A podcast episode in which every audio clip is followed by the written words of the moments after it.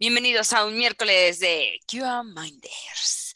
El día de hoy vamos a hablar de cómo se deben probar las APIs. Bueno, que hay que probarle, ¿no? Bueno, y no, y no es como que se, este, la mayoría de la gente que he entrevistado para cuando queremos saber si sabe o no probar APIs, de pronto no sé si en realidad no, no se dan cuenta que no están probando y, y, solamente están siguiendo una serie de instrucciones donde pones este request y mira que salga verde y ya, ¿no? Entonces, el día de hoy, pues, como saben, estos adorables invitados de siempre, Dafne, Fernando, David, Ruslan y hoy nos acompaña también Andrés, pues vamos a estar hablando de qué deberíamos de probarle una API o qué creemos. Así que, pues, acompáñanos. Todo es que creemos, aquí todo es que creemos. ¿Qué creemos? Es nuestra opinión. Esto no representa la opinión de la empresa para la que trabajemos. Eso es lo que nosotros logramos hacer, así que acompáñenos en la siguiente hora. Seguramente dirán cosas graciosas, inéditas, este, cosas que no deberíamos estar grabando, pero usted quédese en la siguiente hora. Así confesiones, que confesiones. confesiones. Esperamos sus comentarios, sus preguntas. Así que bueno, primeramente pues abro el tema y les platico un poquito.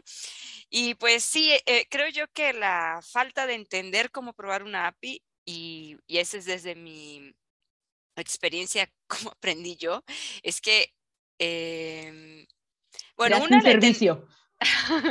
no, una le tenemos miedo y dos, este, como que cuando nos conocemos un tema bien, pues se nos olvida hacer más preguntas, ¿no? Y entonces dejamos, nos dejamos guiar por la simple instrucción que a lo mejor en API significa el happy path.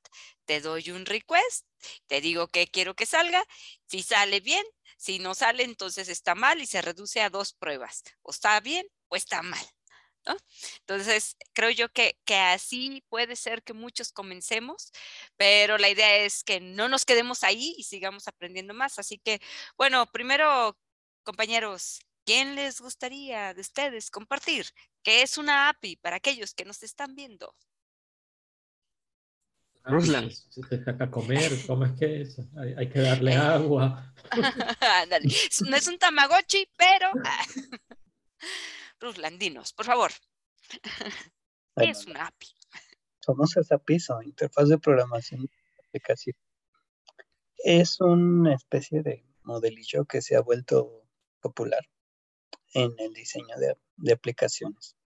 Eh, inicialmente con API nos referíamos a cualquier tipo de librería que nosotros pudiéramos usar para mejorar nuestra programación, pero últimamente con API nos estamos refiriendo a un tipo particular de diseño de, de aplicaciones en cuanto a arquitectura. Entonces, la idea es que nosotros podamos acceder a una aplicación como si fuera una librería que es en teoría la manera más fácil en que un desarrollador puede acceder a algo. Entonces, si nuestro sistema funciona como una API, nos debe de dar mensajes de error adecuados, debe de poder procesar cada cosa que le pedimos por separado, de manera que nosotros podamos saber qué estamos usando, qué necesitamos, o sea, qué nos pide, qué debemos de darle para que cumpla con todos los requisitos y también debe de podernos decir fallé en tal punto para que sea usable y amigable al desarrollador. Entonces, cuando tenemos un sistema pensado como una API, podemos integrarlo muy fácilmente con otros sistemas de manera programática, ya sea un chatbot, ya sea una página web, ya sea una aplicación móvil, debería de ser igual de fácil de integrar. Ok, entonces eh, creo que esa es la palabra clave, ¿no? A rescatar. Eh, APIs es hablar de pruebas de integración. Y sabemos que este, si algo le gusta a la industria del software es conectar todo con todo, ¿no? Así que pruebas de integración donde quiera va a haber. Así que es un must, ¿no? Debe ser obligatorio que como tester sepamos de pruebas de integración, mínimo. Así que, bueno, David, vamos contigo, compañero, hasta Argentina. Gracias, Blanca. Eh, sí, es, es, es, fácil al día de hoy a veces perderse, no, no sé si perderse, ¿no? Pero eh, confundir algunos términos, porque como mencionaba Ruslan, antiguamente se utilizaba la API precisamente para una librería, ¿no? Hoy en día se le llama API a un servicio, es que es la realidad. Que obviamente los servicios existen de dos modos, ¿no? Entonces hay gente que dice, ah, bueno, yo sé probar servicios.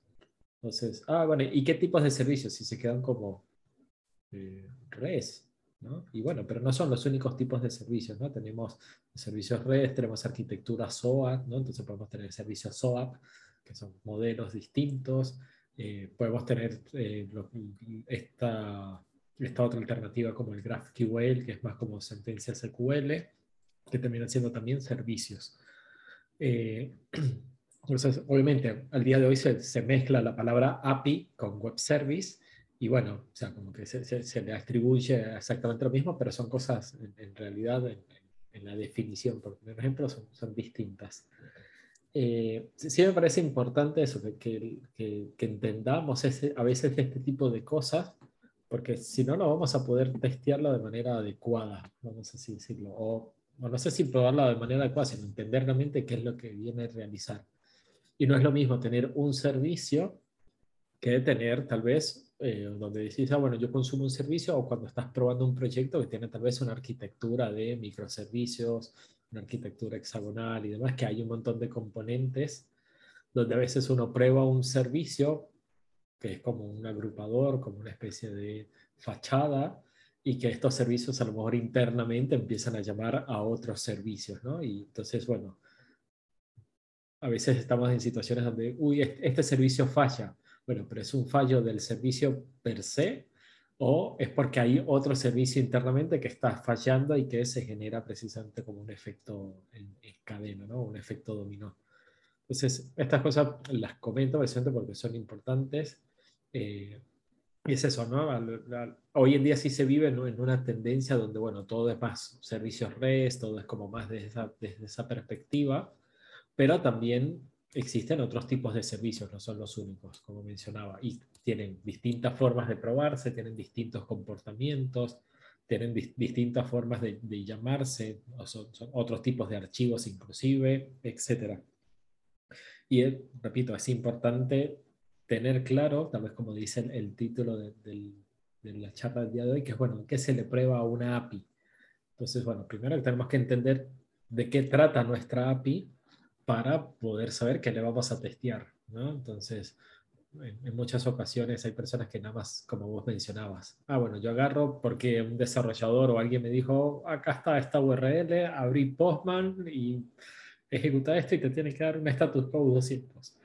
O tienes que ver tal cosa. Bueno, van y solo se limitan a eso, cuando en la realidad hay un montón de cosas que se deberían de estar probando en un servicio, ¿no? O sea, te- Desde- al final un servicio ah, cae como lo mismo que es, no es que este es un requerimiento muy técnico, ¿no? Pero también cuando vamos a leer un requerimiento hay que entender, oye, ¿para qué lo vamos a hacer? ¿Quién debería usarlo? Este, ¿qué características? ¿Cuáles son sus casos de uso? Dij- Dijiste algo que es muy cierto, que es eso. A- Antiguamente se denominaba el testing técnico y a las pruebas de servicio entraban dentro de ese testing técnico, ¿no? ¿Por qué? Porque el testing funcional era más como desde la aplicación, desde una aplicación web o qué sé yo, y eso era como un testing como más como, bueno, sí, necesitamos tal vez como especialistas, ¿no? Personas que entiendan más código, que entiendan, pero ya eso se ha convertido en algo tan natural al día de hoy, vamos así llamarlo, que bueno, ya los testers tienen que poder estar en esas condiciones de, eh, de poder entender una API, de poder testearla, de poder validarla, etc. Eh, sí, en efecto, hay, hay más comprensión técnica y un servicio es mucho más vulnerable, o no sé si vulnerable, pero ti- tiende a tener tal vez inclusive mayor requerimientos no funcionales que eh, que una perspectiva de una aplicación. ¿Por qué? Porque, bueno, este servicio tiene que atender, como mencionábamos, tal vez múltiples eh, solicitudes. ¿Quién, ¿Quién lo va a estar consumiendo? ¿no? A lo mejor es un servicio que solo lo, lo consume una única fuente o un único origen, mejor dicho. Y esto se consume, no sé, cada cierto tiempo y no es problema o no, es un servicio público que lo puede consumir cualquier cantidad de miles de millones de personas en cualquier momento y bueno, y tiene que estar disponible, ¿no? Entonces, bueno, esas cosas hay que entenderlas porque pueden verse afectados por requerimientos no funcionales. Eh, así que nada, es eso, hay, hay que entender de, de, qué se trata primero nuestros, nuestros servicios, cómo están compuestos, cómo se comportan, qué vienen a hacer, y, y, no solo cómo están compuestos desde la perspectiva de, ah, bueno, esta es la URL y yo le hago un post o le hago un get y listo, no, no, cómo está compuesto eso a nivel de, de, del desarrollo interno, precisamente para saber qué otro tipo de pruebas le tengo que, que generar, ¿no? Sí, y ahora si habláramos de, de pronto entonces como testers, eh, bueno, hay como, yo tengo un concepto, ¿no? De pronto si te vuelves un tester que se tarda mucho, pero no por eso hace un buen testing, ¿no? Solo te tardaste mucho. Este, te vuelves caro porque no me estás ayudando en realidad a, encontrar esos riesgos o esos defectos. Este, entonces siento yo que algunos testers caemos en, bueno, si de lo que se trata es que no me tarde porque me diste una hora este, o cinco minutos, entonces reduzco todo lo que pienso o el alcance que le puedo probar a una API, que se reduce a lo que me diga el developer, ¿no? Está bien que me digan que tengo que probar todo, pero pues me dieron cinco minutos, en cinco minutos solo me alcanzo a hacer el request. Entonces, este, en, realidad creo yo que pa para poder probar bien, quizás nosotros como testers deberíamos empezar a a opinar más, ya de tener más en los proyectos de, es que esto no se prueba en cinco minutos ni aunque querramos. O a lo mejor sí, pero la planeación no la, no la puedo hacer en cinco. Quizás la planeación y el análisis de las pruebas que haré me toma mucho más tiempo que eso. Ejecutarlo así es un este, clic, estoy a un clic, pero quizás son muchos, muchos escenarios a cubrir, ¿no? Muchos casos de prueba, no solo era el, el Happy Path. Así que, bueno, Fer, ¿cómo estás? ¿Tú sabes probar APIs, Fer? No. Nos vemos. Ok, siguiente, invitado. Híjole, Fer, qué mentiroso eres. A ver, ¿qué curso tomaste? Hiciste Ey, no. práctica y proyecto. Mira que te voy a regañar. Espérate, Hijo. espérate, sí, sí sé, sí, sí, pero no soy un experto, pero pero ahora me pones en una situación difícil. Qué bárbaro, Daf. No ahora voy a contestar que sí sé, mintiendo. No, no, bueno, forma parte de tus pruebas regulares al final de cuentas, porque a lo mejor estamos diciendo que debería saber uno probar, pero pues si no forma parte de las funciones que hace uno, pues ¿qué hace? ¿No? Ah, no, pues sí, la, la verdad creo que, mmm, bueno, en lo, en, lo, en lo personal, creo que no siempre las empresas tienden como a que a tomar mucha dedicación a, a, a, las pruebas de API, aunque sabemos que son importantes. Siempre es más llamativo el tema de automatízame esta interfaz cuando sabemos de que va a ser un desastre ¿Cómo, cuando cómo, ya cómo? lleguemos. Cuando lleguemos a... ¿Qué, qué, qué, qué automatiza qué? Es que ese tema me gusta como para junio. Automatízame. Estoy planeando. Pero, pero, pero sí, re, uh, um, a mí, por ejemplo, a, ahorita to, toca, toca reducir costos eh, a la hora de, de, de, de, ejecución y es mucho más saludable hacer pruebas de API que hacer pruebas de interfaz. Eh, y cosas a tomar en cuenta, como ya decían los chicos, dijeron cosas muy esenciales, como que no todo es el status quo, no todo es el get y el post, sino que es más estados que hay que analizar. Pero, por ejemplo, también se pueden hacer muchas cosas más con el, con, el API. Por ejemplo, esta librería que aprendimos nosotros en... Eh, eh, no fue precisamente en el curso de, de, de API, ¿oyeron? Fue, pero en Café. No estás, no Eh, estás haciendo buena publicidad. Sáquenlo. Córtalo, Sáquenlo. córtalo. Ay, se le fue la conexión a. Puse una coma, ustedes están peor que el, go- que el gobierno, qué bárbaro. No, no, está bien, Pero- adelante. Pero, pero lo en el- aprendiste en otro curso igual. El, el curso ¿Cuándo se de, de- el, el curso del Café, déjenme hablar, por favor. El Café lo, también lo vimos sin más por, con, con la profe Yuri y todo, ¿verdad, Yuri? ¿Cómo estás, Yuri? Soy tu fan, si no estás bien. Ah, ah, pues llegamos a, la esta parte de la documentación de, trabajar con la paquetería de nodes que había sobre el request host y el request mock Y hay muchas cosas que se pueden hacer con la parte de los response, con la parte de las networks, tener, podemos capturar todo eso, inclusive podemos hacer validaciones de la respuesta que viene del API, para así nosotros generar desde JavaScript o desde cualquier lenguaje que estemos nosotros escribiendo el script, ya sea en Postman o esto que es muy, esto que, que, está, que está siendo muy popular ahora mismo, que es la parte de, a ver, ¿cómo que se llama? Uh, Insomnia, Podemos un simple script donde, donde pongamos una, una, instrucción que capture eso y valide de que lo que viene en el response es lo que nosotros necesitamos. más que el status quo. Entonces podemos tener dos, uh, dos validaciones, no solamente con, el, con, con, con, solo ver el status quo. Entonces, hay muchas cosas que podemos hacer hoy en día. Aparte, es, muy, es, es mucho más rápido, es mucho más confiable también tener las pruebas de API que estar perdiendo el que, tener una, una gran suite de puras pruebas de interfaz. De repente... Eh, ahí, te voy a discutir tantito nada más de eso. Mm, pruebas confiables sería, el tester es confiable, porque igual hizo pruebas de APIs y no las hizo bien.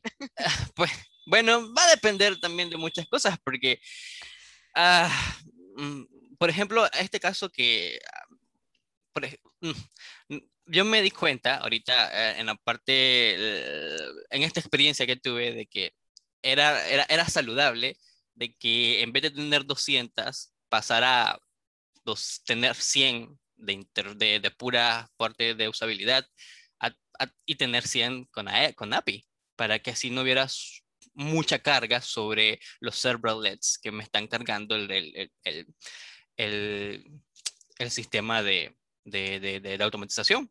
Aparte, uh, con el API, pues viajamos más en segundo plano, es mucho más rápido. Y no sé, siento que se me pegan menos que las pruebas de interfaz. Sí. Ok, no te preocupes, no vamos a decir nada y a ver si en el otro curso, ah, sí, no te creas, está bien. Muy bien, pero ahora, oh, en esta ocasión tenemos un invitado se llama Andrés. Andrés, ¿cómo estás? Cuéntanos tu, par, tu historia de terror. Andrés nos escribió diciendo, yo tengo que contarles algo bien importante de las APIs, no hagan esto. A ver, Andrés, ¿qué era? no, pues eh, saludo a todos. Este, pues no, yo quería decir que pues soy nuevo relativamente en esto, apenas voy a tener un, un trabajo relacionado con las APIs. Este, entonces, mi conocimiento es realmente muy básico, o sea, yo tomé un curso en Udemy y como los han, lo han mencionado todos, pues simplemente lo que me enseñaron era pues obtener el request, el get y, y automatizar un poco en Postman, pero nada más y quisiera saber este pues ¿qué más puedo hacer con las APIs, no? O sea. Ándale, bien, Andrés, tírale tus preguntas aquí a los muchachos. Diles, empieza por la primera, ándale.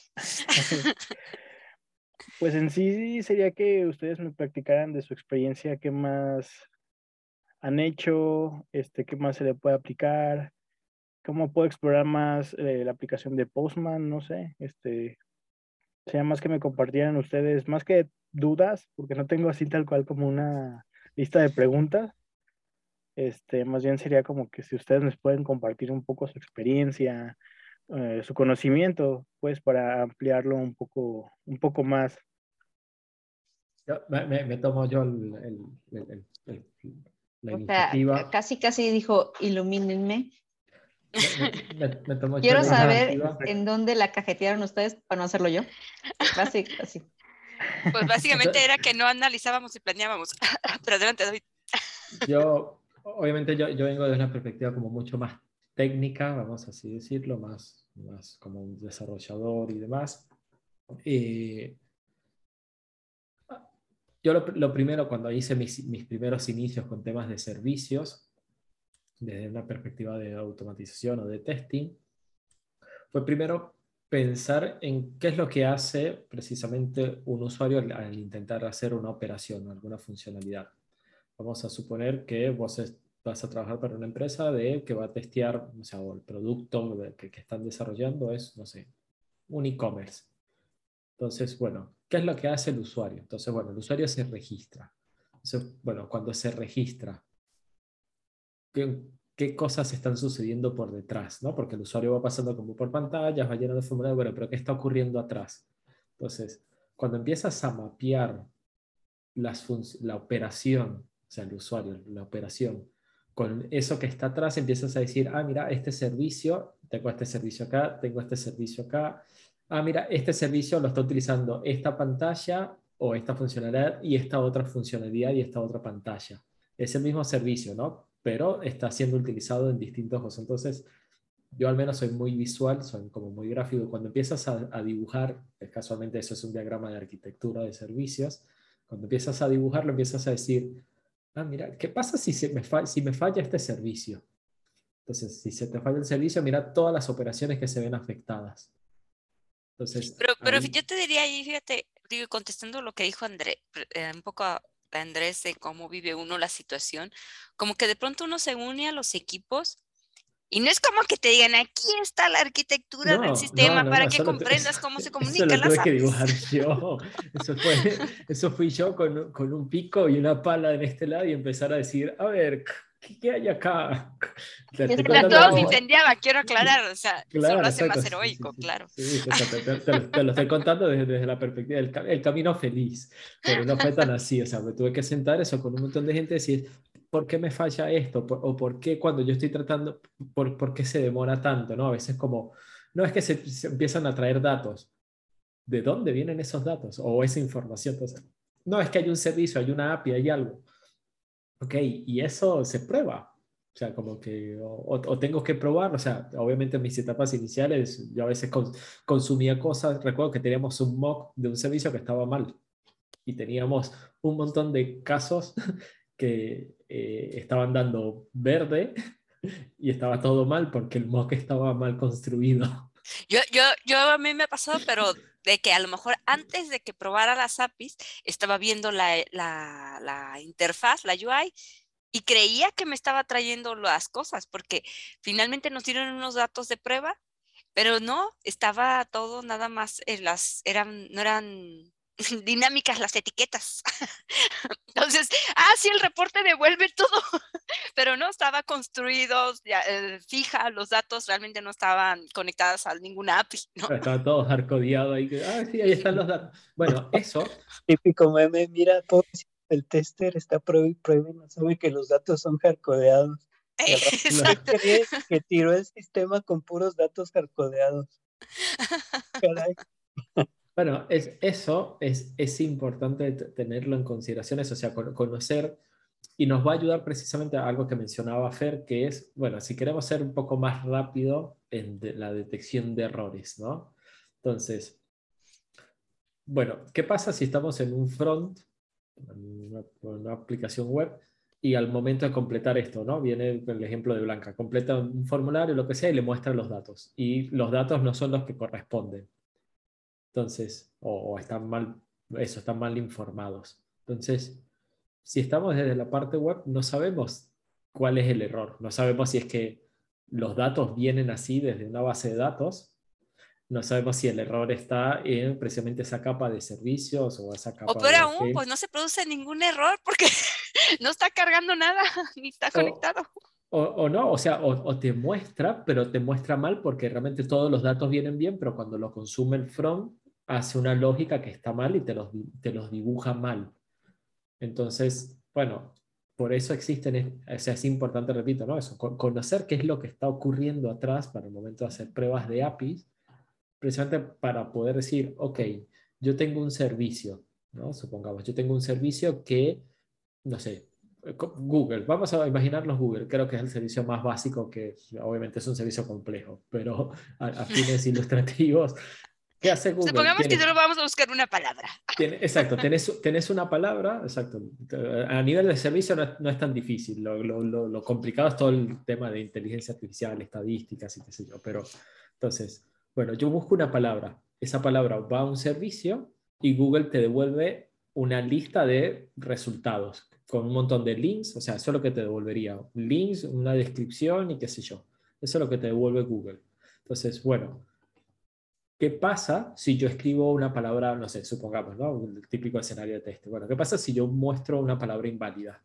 ¿Qué pasa? O sea, una palabra que no está que no busca, ¿no? Supongamos, Google te busca cualquier cosa, pero nada más te busca por, por ejemplo, términos de, de testing. Entonces, si vos le, le escribís no sé, cómo construir un edificio y no te responde, ¿no? Porque, che, bueno, eso no está asociado a testing, o sí, dependiendo, pero bueno. Entonces, bueno, ¿qué pasa si yo, eso, yo hago una inyección de SQL, por poner un ejemplo? Obviamente acá ya me estoy poniendo en un punto un poco más avanzado porque tengo conocimientos de seguridad, pero ¿qué pasa con ese servicio? Bueno, ¿qué pasa si eh, yo en vez de enviarle el, mi consulta, que son las palabras, le paso números. Entonces, bueno, ese servicio tiene que comportarse de manera correcta. Y comportarse de manera correcta es también entender cómo funcionan los servicios. He visto muchos servicios que te devuelven status code 500 cuando realmente hay un error del lado del, del cliente. Entonces el tester dice, ah, bueno, sí, pero está fallando. Sí, pero está fallando, pero el mensaje que me estás enviando es cerrado porque es un error del lado del cliente. Entonces eso debería ser una capa 400, no una capa 500. exacto, pero entonces podríamos decir que por un lado tendría uno que, cuando está haciendo el testing, uno, tratar de identificar si fue bien estructurada la API, ¿no? O sea, si viene desde su, cómo la programaron, este, los mensajes amigables que debería devolver, que sea, este, adecuado el método que se usó para hacer el request y el tipo de respuesta que da. Y otra cosa son las técnicas de prueba que podríamos aplicar ahí, y si fuera incluso en la UI o donde sea, pero podemos aplicar técnicas de prueba, ¿no? Además. O sea, por ejemplo, a lo mejor no hago pruebas de cómo actúa una API necesariamente desde la UI. A lo mejor en la UI quiero comprobar que está bien configurado o como tú dices, bien este, Pero son está reflejando los datos, ¿no? Pero ya en la API ahí sí miro que devuelve a los, las respuestas del servicio, del servidor que está arriba, está abajo, qué sé yo. Total, pero eso son, pruebas distintas. Como dice, David. Exacto, como dice David, hay que conocer el API, dependiendo de lo que vaya a hacer. Por ejemplo, hay simples APIs que sirven para conectar tu backend con tu base de datos si simplemente es para extraer datos de la base de datos, hay que, hay, hay, hay que estar, hay que tener presente qué es lo que va a hacer un CRUP, si ese CRUP funciona bien, si, ese, si, si, si va a manejar imágenes desde la base de datos, si, qué sé yo, si vamos a ver comportamiento de tabla desde el API, entonces todo eso hay que conocerlo. Entonces, sí hay que estar, sí hay que saber cómo funciona la, la, la aplicación, los endpoints, no tanto la estructura, ¿verdad? Porque pues creo que eso les compete más a, los desarrolladores, pero sí podemos nosotros decirle, bueno, podría ser mejor que lo estructurara de esta, de esta manera, ¿no? Para que funcione mucho mejor, que fuera más fácil de entender. Díselo a Ruslan, a ver, díselo. A ver, Ruslan, haz mejor tus APIs, a ver qué te contesta. Él tiene la manita esa, mano, esa mano que tiene levantada no es precisamente. Ya, ya se quiere defender. Vamos, Ruslan. Vale, bueno, estoy un poco de acuerdo con ustedes en que... Un poco, testers, adiós. Le conviene saber qué endpoints son los que van hasta la base de datos y cuáles no llegan ahí, por ejemplo, cuáles consumen otro servicio. Eso es algo muy bueno de saber, pero yo considero que no le agrega tanto valor. Algo, que yo les quiero compartir, un pro tip que les va a servir mucho ya que están hablando un poco de, de las interfaces gráficas y eso pues luego, luego me acuerdo de, algunas cosas, es que uno asume que la parte de la interfaz gráfica es la parte que uno tiene que probar más porque es la que el usuario ve. Resulta que una buena técnica para empezar a probar el API es tener la lista de todas las validaciones que se hacen en el frontend. Que si el tamaño de campos, que si son eh, letras, que si nos lleva números, etc. Todas las validaciones que nosotros tengamos ahí tenemos que probarlas también en el API. ¿Por qué? Porque típico error de desarrollador que nos dicen, tú desarrolla el API y las validaciones, no, no, no, eso se hace en el frontend. Entonces, a la hora que nos mandan datos mal con alguna herramienta de testing específica para usar APIs, de repente nos vienen un montón de errores, toda una avalancha. Entonces, sí, estoy de acuerdo que no es lo mismo, pero es un buen punto de inicio, que las validaciones también se deben de hacer del lado API. Bien, no se metan con el developer, está bien, Ruslan, lo que tú digas. Ahí, o sea, ahí te, redoblo la apuesta, Ruslan, y es la pregunta tal vez es, bueno, ¿quién es el que debería estar testeando las APIs? ¿No? Es que es una buena pregunta. Y obviamente las APIs son pruebas más técnicas, como lo hemos estado charlando, precisamente queda en evidencia de que hay que tener conocimiento de cómo se comporta una API, todo lo que está por detrás, hay que entender ciertas cosas técnicas y demás. Y precisamente las APIs se puede decir que es lo que es ese mundo, es, eso que separa al desarrollador, ese bajo nivel de codear y el tester que está desde una perspectiva más funcional. Entonces. Ok, bueno, entonces me surgió la pregunta por lo que está preguntando David. Eh, Ruslan, ah, y hacemos pruebas unitarias a las APIs. Ah. Sí, es una buena práctica, pero bueno, yo también no creo que todo el testing del lado API deba ser hecho por un especialista. Es decir, no todo el conocimiento que se requiere para probar una API es técnico. Cualquier tester nivel mortal que ustedes conozcan puede probar APIs. Todos si ustedes les dicen, van a probar APIs, no le tengan miedo. ¿sí? Después de haber pasado el curso de QAMind, sí. ya no soy mortal.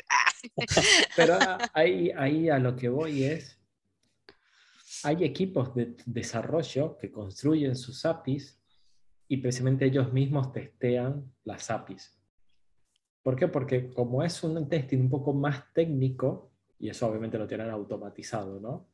Entonces vos puedes establecer ciertas, ciertas reglas, obviamente acordadas como con de una visión de calidad, que el desarrollador le permite precisamente crear las pruebas sobre las APIs. Ojo, te estoy diciendo algo que es importante, que no es que es el desarrollador el que prueba y no es que el tester no prueba. Lo que estoy diciendo es, existe como un acuerdo a nivel de calidad de la, del equipo donde el, desarrollo, el desarrollador tiene también la capacidad de testear su propia API, obviamente cumpliendo criterios. ¿Por qué? Porque si lo tienen automatizado principalmente, puede verificar y construir ese código y eso le va a permitir garantizarle que cuando le entregue al front o al tester decir, ya sabes qué, yo te estoy entregando este código o esta API que tiene sus pruebas unitarias y ya yo probé el servicio en per se y te estoy resolviendo todo el abanico de opciones. Y el tester dice, ok, yo me puedo centrar ahora en otro lado. O sea, digo, desde, desde, otra perspectiva. Fíjate, vamos a, vamos a preguntarle, Andrés, hasta ahorita, ¿Qué te queda claro que deberías probar? Examen. Tienes cinco minutos, cinco segundos, cinco segundos, cinco. Menciona cinco pruebas que le harías a una API. no,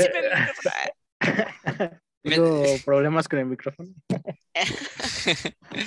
no, pues mientras, mientras Andrés piensa, pues estoy de acuerdo. no le ayudes, Fer. yo estoy de acuerdo con, con, con David. Uh, no, le, yo le voy, le triplico la apuesta también a Ruslan. y ¿Quién creo da que. ¿Quién da más?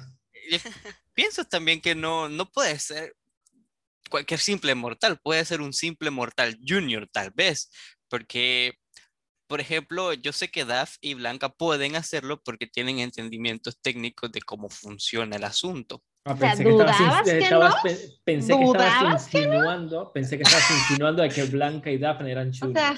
Ah, no, no, no, no, no, me, me estoy, estoy, somos inmortales. Estamos jugando nuestra Además, eso, no, no, es cualquier mortal, es que puede ser un mortal junior y Blanca y Daf pueden. Ajá, estamos en otra categoría, gracias. Está, está, por supuesto, porque me he encontrado con, con otro tipo de personas también que no son Blanca y Daf.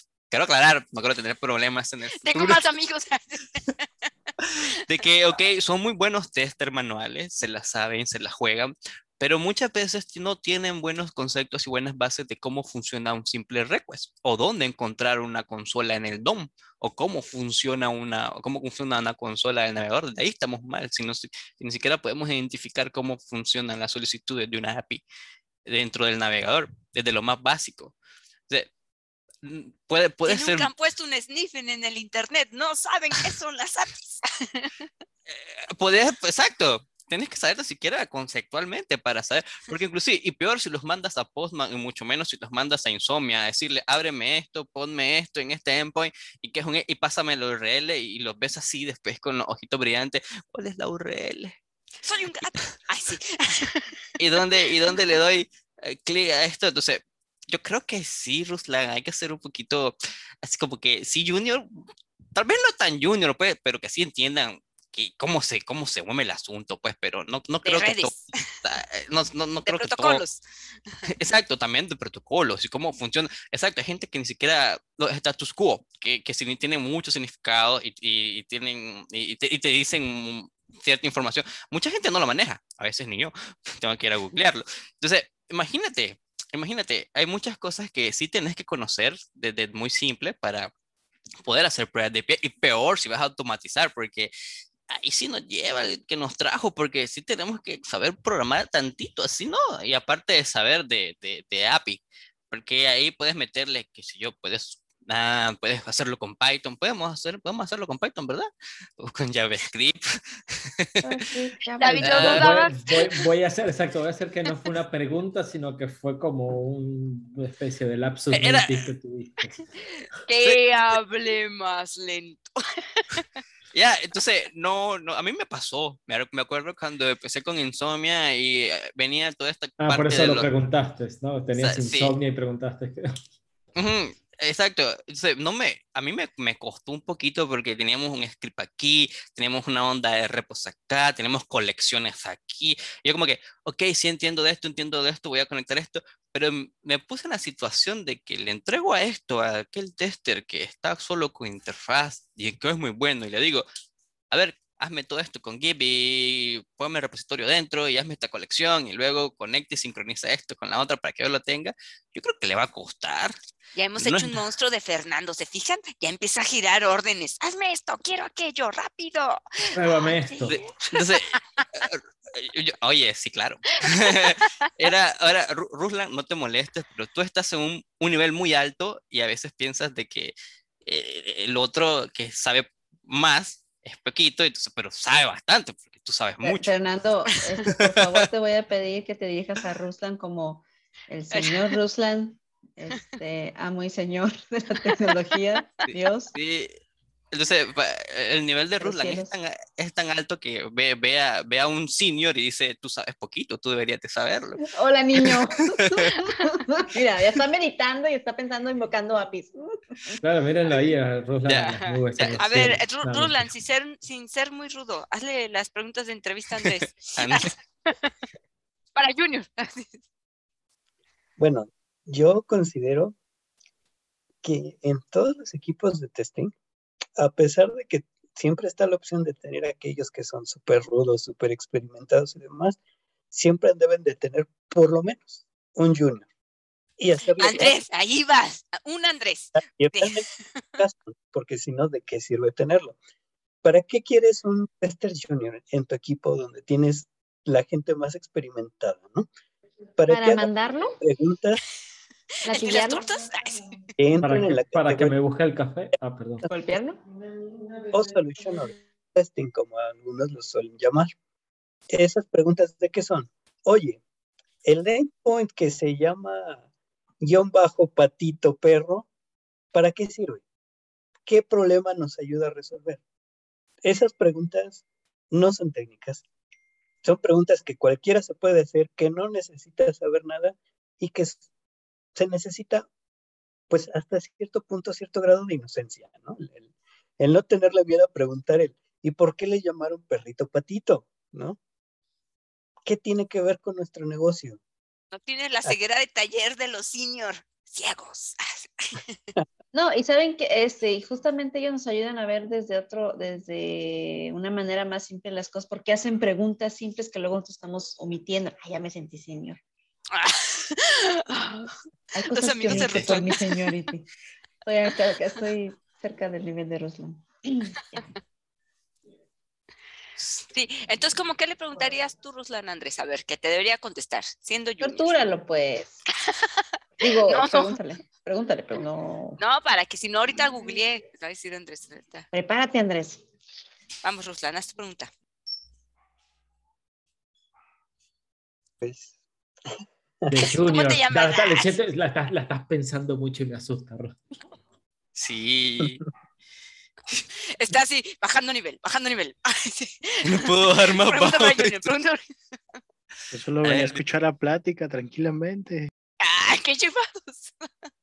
Una Yo venía pasando por Yo, aquí. yo, yo una, yo una esta es una pregunta que yo hago, bueno, ya no la hago al día de hoy, pero la hacía en mi antiguo trabajo, que es, eh, imagínate que tenés un request, es un servicio que, que está funcionando y eh, le envías información inválida desde tu, desde tu lado, no importa de dónde lo estás utilizando, no importa la herramienta, no importa nada vos envías información inválida. Y el servicio en ese momento te devuelve un status code 503, por poner un ejemplo. ¿Qué consideras que es lo que está sucediendo en ese escenario? Esa es una pregunta. No, no te la estoy haciendo para que me la respondas. Si la quieres responder, bien. Eso, yo hago ese tipo de preguntas presente para empezar a entender si eso, si la persona tiene conocimientos o no de cómo se comportan los servicios. ¿Por qué? Porque eso, estoy enviando datos inválidos y el servicio me está devolviendo algo de una capa 500. Entonces, si me dice, che, pero la capa 500 no es del lado del servidor y yo estoy man- mandando datos inválidos, entonces, ok, conoces estatus, o sea, los, los levels, ¿no? Entonces, bien. Y no me debería devolver más bien un 400 porque yo del lado del cliente estoy mandando los datos inválidos. Entonces, eso eh, me empieza a, a demostrar que tiene conceptos, ¿no? O conocimientos. Eh, teníamos una pregunta también que era eso, teníamos un cliente que estaba tratando de ingresar a una página y recibió un 404. ¿Qué hacías?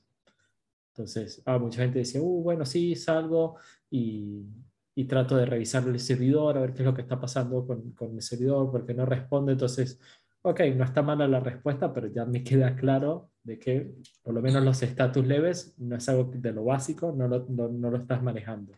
Entonces, yo trataría, por el caso de, de mi recomendación hacia Andrés, que entienda los conceptos básicos, ¿no? Eso, o sea, cuáles son los verbos, que no es que se lo tiene que aprender de memoria, pero cuáles son los verbos, qué funciones cumplen los, los level status, eso, que, que- O sea, que son las series desarrolladores 400. sí se los tienen que aprender de memoria, ¿eh? No, ni. Si usted es desarrollador, este, siga los consejos de Ruslan. Si usted es tester, siga los. Ah, sí. No, no sé, o sea, para, para mí lo que sí tienen que tener claro es que, ah, bueno, yo tengo este servicio y tengo que devolver eh, tal cosa, entonces, o, o estoy ante tal situación, bueno, ¿qué, qué devuelvo? ¿no? ¿Devuelvo un, un Authorify o devuelvo un, este, no sé, un 403 o devuelvo un 405 o devuelvo un... Entonces, bueno, por esos detalles finos, nada, se busca la documentación, hay miles de documentación en Internet, se googlea y se define y se habla con un, un líder o lo que sea. Ahora, que vos me mandes datos inválidos y yo te devuelvo un 500 es como, che, no, no, eso sí está mal de entrada. Eh, pero con, con que, por lo menos en el caso de Andrés, que está empezando, que conozca los verbos, pero qué hace, ¿no? O sea, no es de aprenderse la memoria, pero, ah, bueno, ok, tengo los get, tengo los post, tengo el put, tengo el patch, tengo el, el delete. Esos El son como. Claro, esos son como los más estándar. Después, bueno, tengo el status y luego tengo, bueno, las- la gama 100 o la serie 100, los 200, los 300, los 400 y los 500.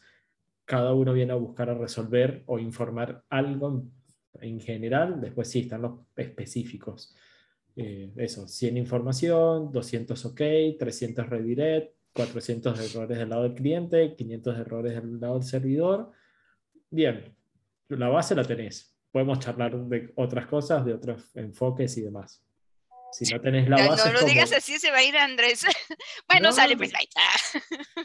se, se lo estoy dando a eso. Él quería un, un tips, un consejo. O sea, esas son las cosas como la, la base, ¿no? Es como desde mi perspectiva. No sé qué opinan el resto. En, la- en- en el, En el chat Dice, pregunta alguien, eh, pregunta a Narciso, dice, ¿qué es lo más común que cambie a nivel de backend? El desarrollador. Está buena la, aparte. Eso es como cambian todo el tiempo. Me, parece fantástica la pregunta y tiene que ver con algo que no le dije a Andrés, con también la pregunta de, che, ¿qué es lo primero que, o las cosas iniciales que yo debería probar con un servicio? Y acá hay algo muy interesante que es lo que se conoce como los contratos. Eso viene mucho de los servicios de tipo SOAP, de arquitectura SOAP, que era el famoso, o es el famoso WSDL, y que, claro, el, contract que se, eh, se, empezó a implementar en servicios REST. ¿Y qué es lo que explica o lo que básicamente implementa el, el, el contract testing? Es cuál es la estructura y los datos, o sea, o en este caso como es REST, cuáles son las keys y cuáles son los varios, o sea, el tipo de value que te está devolviendo. Entonces, ¿y qué es lo que normalmente tiende a cambiar? Eso, que a lo mejor vos vas a, devolver una información que es de un tipo y a lo mejor ya la, la tienes que modificar o ya no vas a estar devolviendo ciertos parámetros pero fíjate, pero, pero eso que dices es como tendríamos que estar juntos, el desarrollador y el tester, en la sesión en la que vamos a definir esto. Obvio, obvio, claro que sí, obvio. O sea, hay, hay que tener, hay, pero es que un desarrollador y un tester tienen que participar en una planificación. Adelante, Ruslan.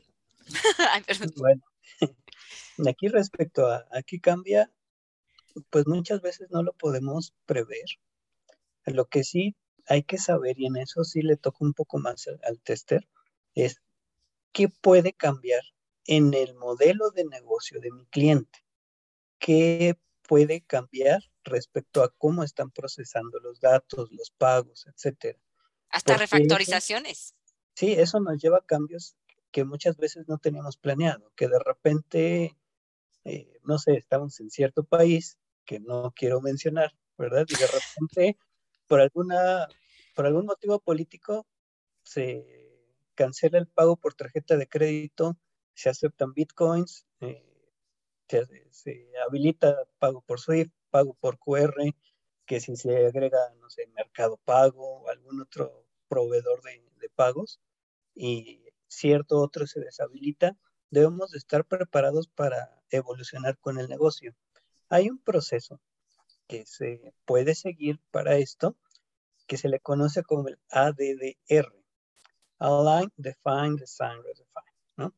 Alinea, define, diseña y refina. Básicamente es un proceso a través del cual nosotros vamos haciendo de una manera iterativa el diseño de nuestra API.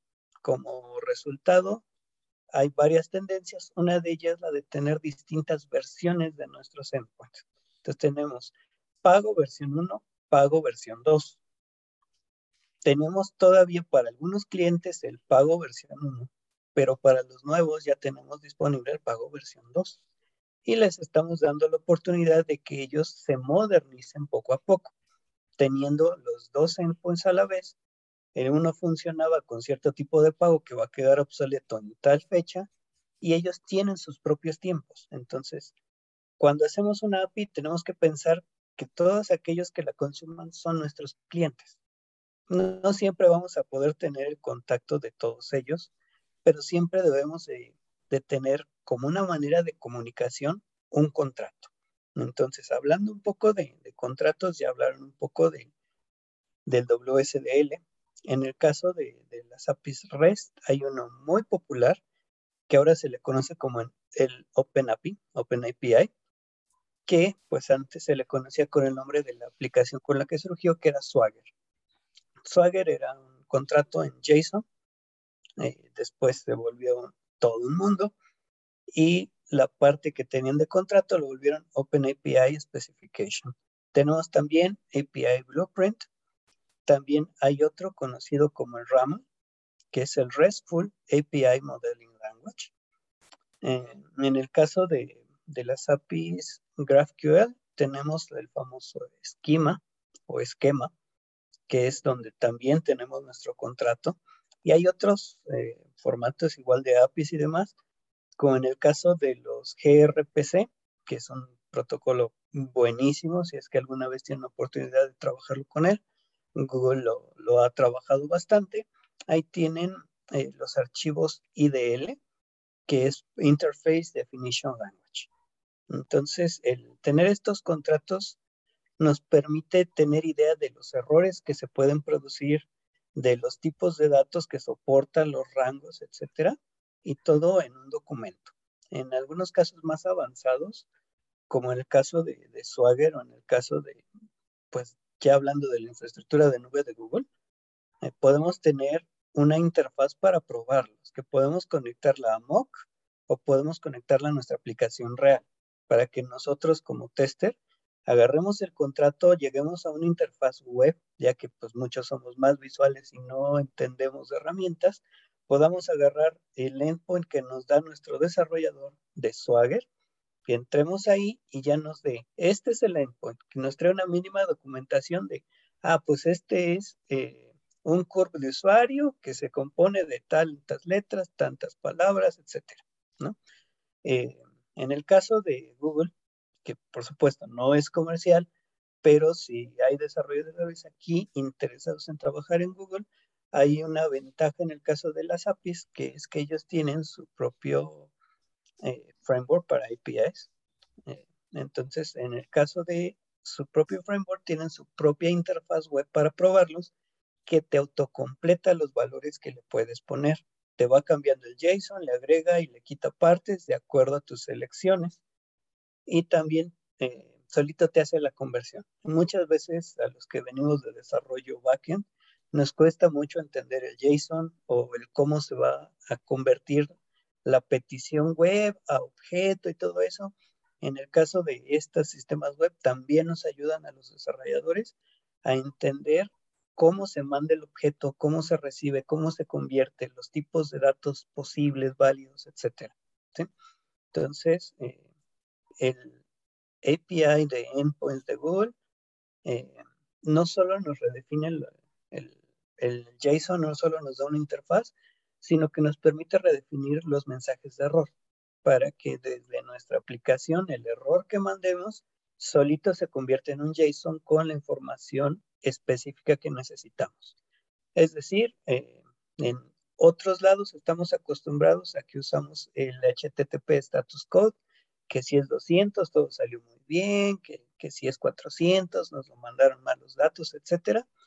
En el caso de, los del API de endpoints de Google, nosotros tenemos un mayor nivel de definición, en el cual nosotros podemos agregar el mensaje de error, sus mensajes, podemos tener incluso a nivel de, programación errores que sean para el desarrollador y los errores que va a regresar el API, en el cual el error que regrese el API tiene información amigable para mostrar en la interfaz. Y el error que se tiene internamente, ese error lo usamos para mandarlo al, registro de eventos, a los logs, que contiene información, digamos, que, que el usuario número tal tuvo problemas ejecutando una conexión a la base de datos. Eso solo le interesa del lado desarrollador. En el frontend no nos interesa saber si fue error de base de datos o algo, nos interesa saber que la petición no se pudo completar en tiempo, que hay datos faltantes o algún, digamos, caso de eso así. Entonces, eh, resumiendo un poco, ¿no? tenemos el, el contract testing que nos sirve mucho. Hay muchos contratos para distintos tipos de, endpoints y de arquitecturas y también eh, hay herramientas que nos permiten simplificar eso para que no tengamos que meternos tanto del lado técnico y que podamos usarlo con alguna interfaz web amigable. Oye, voy a hacer un hack a todo este testing. Dices que si el desarrollador hace todo eso, podríamos encontrar el, buen empleo de todas estas herramientas. Va a poner bien sus mensajes, sus contratos los va a hacer adecuadamente, pero te va a hacer el hack a todo esto. ¿A qué edad aprende un developer a hacer todo eso en sus APIs? ¿Qué puedo esperar yo de, de qué debería cuidar más? ¿Qué seguramente no le, le podría estar faltando, dependiendo de su experiencia? justo ahí depende, como mencioné al inicio, del proceso que tengamos, no solo de desarrollo, sino de refinamiento de los requerimientos que tengamos. El desarrollador debería de participar en el refinamiento de requerimientos en el sentido de decir, ¿sabes qué? Yo puedo hacer que mi código te produzca un contrato y tú valides ese contrato. Yo te puedo hacer que te aparezca el mensaje con la descripción de para qué es cada campo, que te salgan algunas validaciones y que tú me digas si necesitas otras. Yo te puedo dar una lista usando un código que me lo autogenera de todos los objetos posibles que me puedes mandar y que yo puedo entregar. Entonces ya de ahí entra una fase de refinamiento en que uno dice, ¿sabes qué? El objeto información de personal de usuario y el objeto tal son redundantes, no nos sirve tener doble información o sabes qué, este endpoint tiene información que ya estamos manejando en otro endpoint, ¿no? Otra cosa que también sirve meterle es que del lado desarrollador nosotros también permitamos la generación de datos.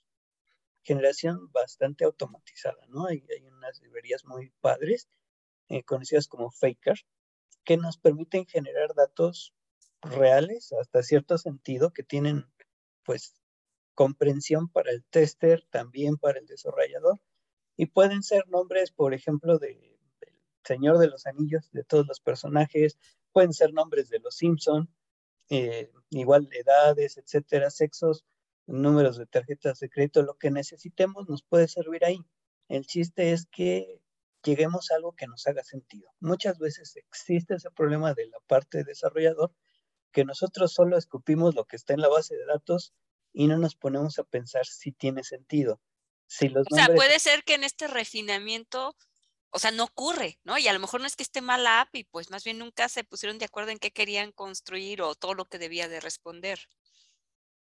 El problema no es falta de conocimiento, el problema no es cambio de requerimientos, porque esas cosas desgraciadamente no son la excepción, son la regla.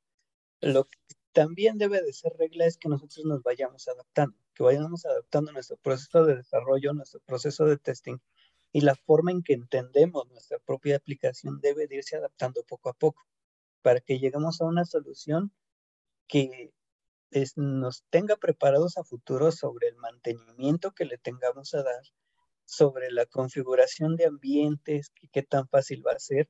Por ejemplo, una cosa que, que yo me gustaba hacer a nivel semi-senior cuando estaba trabajando con mis equipos era el hecho de poderle quitar eh, la seguridad hasta cierto punto, lo cual yo sé que espanta a muchos, pero para nivel desarrollo muchas veces nos alenta el tener que andarnos preocupando que si el token, la validación, los tiempos, etcétera, pero ese tipo de cosas que nosotros las tengamos configurables, que digamos, podemos extenderlo, reducirle el tiempo de sesión, etcétera, a través de una configuración sencilla, nos da muchas ventajas tanto del lado testing como del lado desarrollo.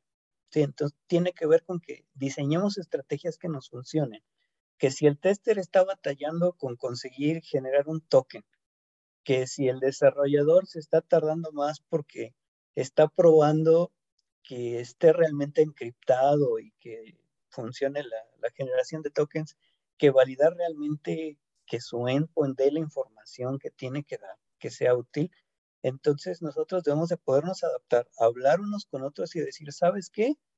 Eh, queremos de momento esta opción para cambiarlo en este ambiente nada más.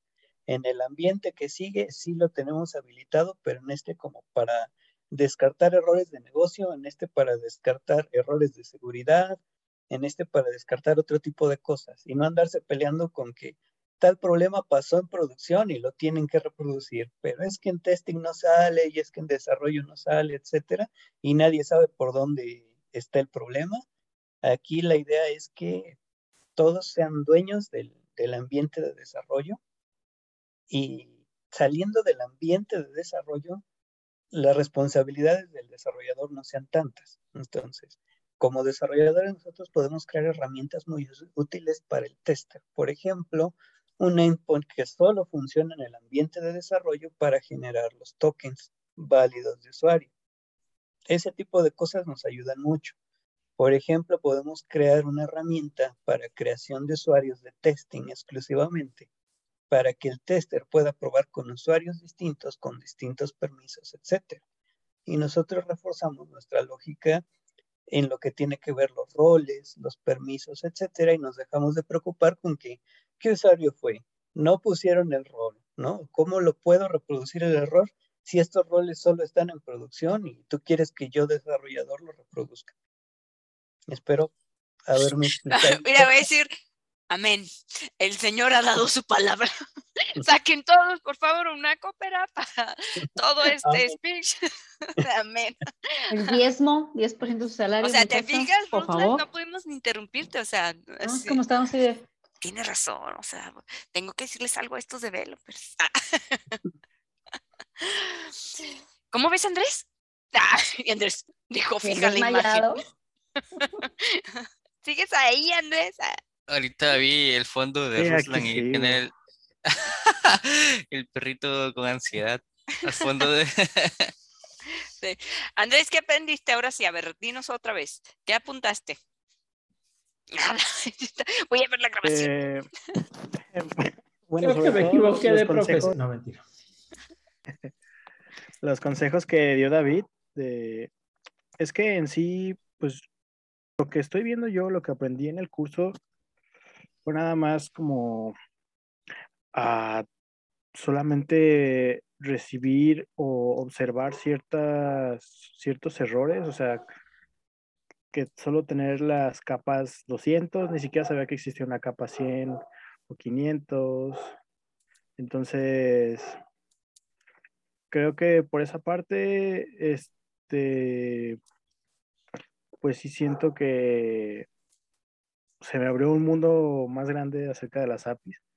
O sea, porque pues sí, este, vaya, lo que vi en el curso fue muy, muy básico ya comparado con lo que están diciendo. Este, y pues no sé, no, no he trabajado tal cual. Este, apenas como les comento, va a ser mi primer trabajo, no, no, no he, no he tenido, no he estado en un ambiente laboral con desarrolladores, con developers. Entonces, pues son muy buenos consejos. Sí, no te agüites. O sea, Ruslan, ¿cuántos años tienes trabajando en la ah, industria? No, no, no, no, no, no, no. Como 200 años. Exactamente, no estreses a la gente. Mira, mejor, este, Andrés, qué bueno que estás aquí. No veníamos preparados, pero traía esta presentación con un curso que vamos a tener el próximo abril sobre APIs este, con Postman Newman, donde va a haber un proyecto para que puedas practicar y llegues tu trabajo con mayor seguridad. Piénsalo. Así redondeando los temas. No sé tú. En Chemesla. Ah, pues claro que sí me interesa. todo. Maneja tokens o out, igual sus desarrolladores los van a amar, porque si pueden automatizar, automatizar todo eso en Postman, es algo que al desarrollador le da mucha flojera ver cómo genera el token y si lo copia y lo pega en cada header de cada request, etcétera. Si se los pueden automatizar, los Hay van algo, hay algo que se llama parametrización, Ruslan, Mm, perdóname. sí. No. Solo creas la No, variable Si te y... da, si te da fiaca parametrizar un, un request, Exacto. es como, no me quiero imaginar cómo es el código de ese desarrollador que tener todo hardcodeado. ¿Te No? Ruslan se los está diciendo bonito, pues. Solo, solo tienes que crear una variable y luego pasarle eso, parametrizarlo y va para todo, va, de viaje. ¿Por qué le da flojera? ¿Qué va? Son como, ¿cuánto? ¿30 segundos? aunque no lo creas, nos da Va. más flojera eso que hacer un módulo. Puede ser, puede ser. El que es experto en el código le da flojera escribir un correo electrónico, porque lo tiene que redactar. Sí, sí, he visto. Reporta Es tus que- horas. es- Ay, se me olvidó, ya al- pasaron dos años. Ah. Es que el experto, eso me ha pasado, al- al experto les, lo escriben, lo buscan, lo llaman, él no tiene que llamar, no tiene que buscar, no tiene que hacer nada. Ah, Vaya. por eso, por eso. ¿Quieres que te busquen? Conviértete en senior arquitecto. Oigan, Oye, pues pues esto está bien muchos. emocionante. Sí, oigan, yo creo que vamos cerrando el tema aquí y, y, y dennos consejos porque vamos a tener que retomar este tema por pedacitos porque Ruslan como que nos, nos, nos ilumina demasiado y nos Ruslan, deja bien encandilados. Por un momento dije, ah, mira, sí, ando como senior. Y después de Ajá. todo eso es como, ay, Andrés, tú y yo estamos del mismo lado. Vente. Yo también Ah, llegué y dije, esta vez tengo, estudiar". ten- tengo algo que decir en este tema, estoy dispuesta a participar. Es que me voy a sentar, voy a estar en los comentarios, ya me voy a mi casa. Ah, no estoy en mi casa. Ok, Dafne, ¿ya no tenemos más preguntas entonces del público? No, ya no tenemos más preguntas, estuvieron participando bastante, comentando todo lo que ustedes decían. Y yo, sí, yo también lo hice, yo haría esto, yo sugiero lo otro. ¡Qué bárbaros! Hoy andaban con todo, y todos son Team API, ¿eh? Incluyen Ay, de lo mismo. Yo soy, yo soy Reptin Api. Reptin. Api. team re- API. ¿Han visto, la. ¿Han visto la pirámide de automatización? Se recomienda hacer más pruebas de integración con API. Bueno, pero hay, por, por eso, hay, hay un tema que no necesariamente una integración es una... Bueno, sí, claro, puede ser de Pero- interfaz la integración, claro, pero, pero Mm, ser, ser- o, se o de bajo nivel. Puedes estar integrándote entre dos clases. Ujú. Ujú. Ah, ¿ya ¿Han visto la pirámide del sol? Se hacen manda de allá, de aquí hasta allá. Quizás ¿Alguno. ¿Alguno de ustedes ha visto las pirámides de. Egipcio? Yo nunca las he visto en persona, ¿no? Pirámide del sol. A- a- a- acep- Acepto viajes a, a ver las pirámides de el- el- para el Hanson Testing, ¿no? Sí, sí, ok, vénganse. Hanson. Testing, las pirámides del sol para que nos iluminen. Pues chicos, pues bien, pues vamos cerrando. Andrés, yo espero que de veras te sumes al, al curso. Esto no estaba planeado, pero bueno, gracias por acompañarnos. Digo, manda tus preguntas. Tú sigue cuestionándonos, te seguimos ayudando de todas maneras, igual que a toda la comunidad. Este, diría unos consejos, pero ya no sé, creo que diste muchos, Ruslan. O sea, más bien sería, apliquen uno. ¿no? Así, Un consejo hagan es, un consejo de los que dijo Ruslan. cuando ella te diga que no te vayas, no te vayas. Si te, vas- Vete. si te dice que está aburrida, entonces no es que está aburrida. Si te dice sí, es no. Si la API te hace lo mismo, estoy bien, pero está mal. Cuestiónala. Así que, pues nada, eh, no sé si quieren decir algo más antes de cerrar. Mm. Aprovechando, aprovechando este, este chiste, eso suele ocurrir a veces con las APIs, que a veces las APIs te dicen 200 y vos decís, ah, está todo bien, y cuando lees lo que está ocurriendo, no. No sabes. Entonces, no hay, hay inconsistencia. APIs traicioneras. APIs traicioneras, exacto. Dale, ese me gusta para un, un- un tema futuro. APIs traicioneras. Ya está exacto. tomando nota. Cuando el 200 no es 200. Claro, exacto. Cuando, cuando, cuando el- es- es- está todo bien, sí, sí. ajá, Pero Ay, pero cuando, no, cuando le pero preguntas a no. tu novia, ¿todo bien? ¿Qué Sí. tienes? Nada. 200. Nada. Claro. lo siento. Está- Y ves- Esta, respuesta para es- 200. ¿Estás molesta? No. Y ves el response y tiene otra cosa en el record. No, el, El servicio está caído, creo. El, el status quo está correcto, te está respondiendo. Pero cuando Ah. ves los logs, cuando ves los logs, es bien a profundidad, te vas a dar cuenta, error, Ah, error, crítico, error El crítico. network. Está- Estás a punto de morir. Corre, Los corre. logs tienen información de hace cinco años que te equivocaste. ¿Cómo hizo para el volcado de datos, no? Miedo. Qué miedo. Ce- Cerremos con que eso. ya no hay memoria. Exactamente. Todo está, todo está bien. Cerremos, cerremos con ese llanto. Una lagrimita todos juntos aquí. Lo- API lo- traicionero. a, veces, a veces siento de que mm, mis chistes nadie los puede entender, pero qué bien que ahora sí. Eh, pero sí estamos en este grupo de apoyo y nos entendemos, no te apures. O sea. Va a decir Andrés, yo no, yo no supe qué dijeron, pero está bien, lloraré con ustedes. Andrés, poco a poco tu llanto se incrementará. más No, aprende no. uno, más llora uno. No, poco a poco vas a darte cuenta que vas a buscar espacios para llorar, para ahorrar tiempo mientras te bañas, este, algo así para emplear tu tiempo estudiando. ¿Te imaginas mientras te cae la ducha así? ¿Por qué el 200 no era 200? Pero sí me dijo que estaba todo bien. Me dijo que podía hacer lo que yo quisiera. Sí. Me dijo que me fuera porque quería estar sola y no quería estar Y me sola. fui. ¿Por qué explotó el sistema? así? Y se marchó. Claro, se marchó. Eso da libertad.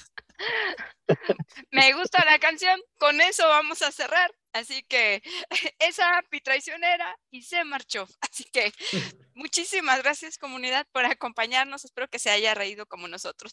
Y nos reímos de nuestras desgracias. Así que este, gracias a todos. Nos vemos el próximo miércoles. Gracias Ruslan, eminencia, señor Ruslan. Gracias, gracias. gracias David, Fernando, Dafne, Andrés, compañera compañeros, todos los que nos siguen en las redes. Nos vemos la próxima. Estén muy bien. Hasta la próxima. Bye. Cuídense.